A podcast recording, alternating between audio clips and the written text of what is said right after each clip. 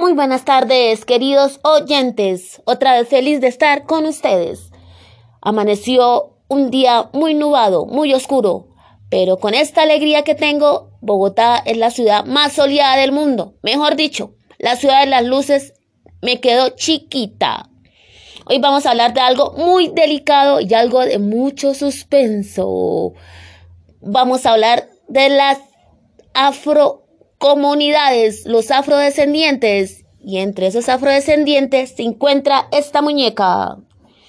Les tengo una anécdota para contarles, queridos oyentes. Imaginen que qué día cogí el Transmilenio de aquí al portal del 80 al portal del Dorado. Iba de pie, iba colgada, me estaban sobando por delante, por detrás. Había una señora al lado mío.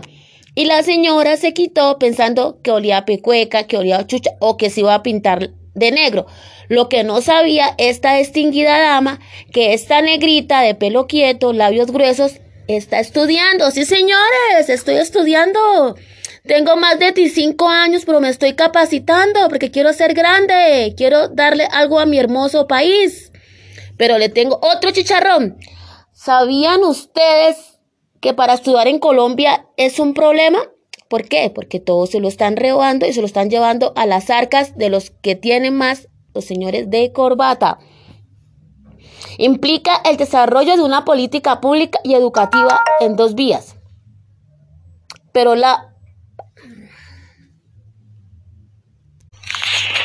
Muy buenas tardes, queridos oyentes. Otra vez feliz de estar con ustedes.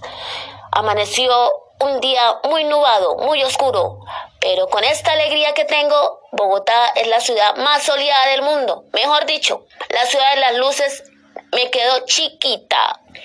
Hoy vamos a hablar de algo muy delicado y algo de mucho suspenso. Vamos a hablar de las afrocomunidades, los afrodescendientes. Y entre esos afrodescendientes se encuentra esta muñeca.